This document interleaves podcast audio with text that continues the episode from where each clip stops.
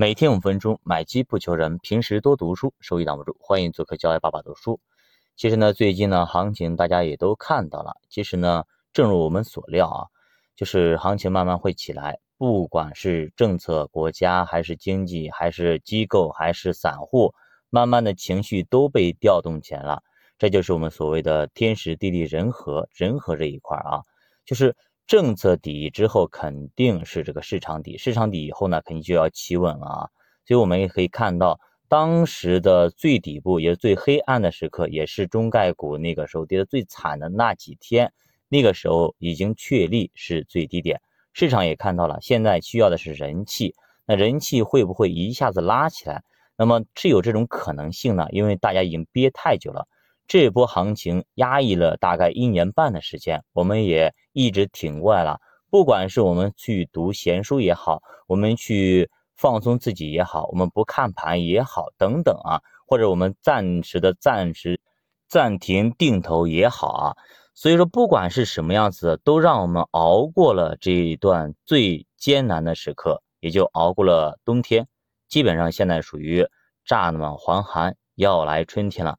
那么天气会慢慢的热起来，哎，市场也会慢慢的好起来，所以我们只要耐心的等待就可以。所以说后面的话，我们就是要吃肉的一个行情了吧？因为前面我们已经挨揍，已经挨了好久了。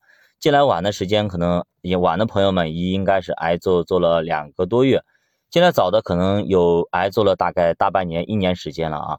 所以呢，我们就耐心的等待就好了。如果你定投呢，你就坚持定投到达止盈；如果你是做一个底部建仓，那么你就耐心的等待市场给你的回报，到达你的盈利位置就要走啊。我们一定要记住啊，纪律纪律，就是我们在熊市的时候，我们跌多少损失多少，我们严格按照我们的纪律，我们不走，按照纪律执行。那么当我们赚多少的时候，我们更应该去遵守纪律，因为。跌多少的时候，有可能还会更容易坚持一点，就是相对于说诱惑，因为当盈利、金钱、白花花的银子摆在我们面前的时候，我们很容易就是再等一等，很容易说再赚一点再走，很容易这样子。那么如果我们形成这种不好的习惯，那么我们以后就很容易，就是如果市场来一次，你没有意识到或者没有反应到的时候，有可能那个笼子就罩在你身上了。就我们以前。呃，经常比喻那个捕鸟的一个故事，对吧？虽然说我们看到眼前有很多的麦子、很多的谷子、很多好吃的在我们眼前，我们试探了几下子，哎，好像也没事儿，好像大部分鸟都在里面吃食，我们觉得哎没事，反正大家都在。等到这个有如果有危险的话，那么我第一时间跑。但是说实话，每次都会照住，都会照到一批轮那个呃一批鸟啊，每次都会捕到一批鸟，你怎么能够确保？被捕到的那批鸟里边没有你，对吧？如果你无法确保你吃的差不多就该走，就应该走了。最起码你比大多数人要走得早，这样才能够确保那个当那个筐子照下来的时候没有照到你。那么我们我们从我们人的角度来说，我们有我们知道有个筐子，但是当你是鸟的时候，你是不知道上面有个筐子的，你懂吗？当局者迷嘛。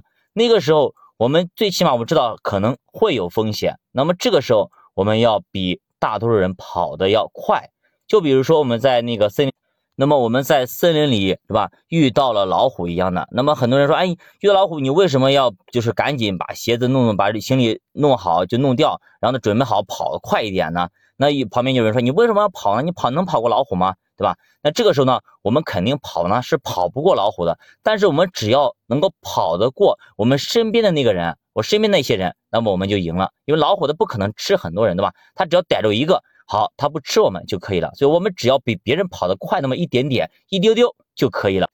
所以说，我们凡事要就是预则立，不预则废，就是未雨绸缪啊。就是我们在熊市将要来临的时候，我们规划好它有可能跌多深，跌多深，每次给自己设定一下，可能下面还有百分之二十、百分之三十甚至百分之四十的跌幅，我们都控制好。做最坏的打算，那么打最硬的仗。但是现在呢，面临我们的不是说多坏的打算或者多凶猛的一个熊市，而是面对我们可能是一波比较好的行情。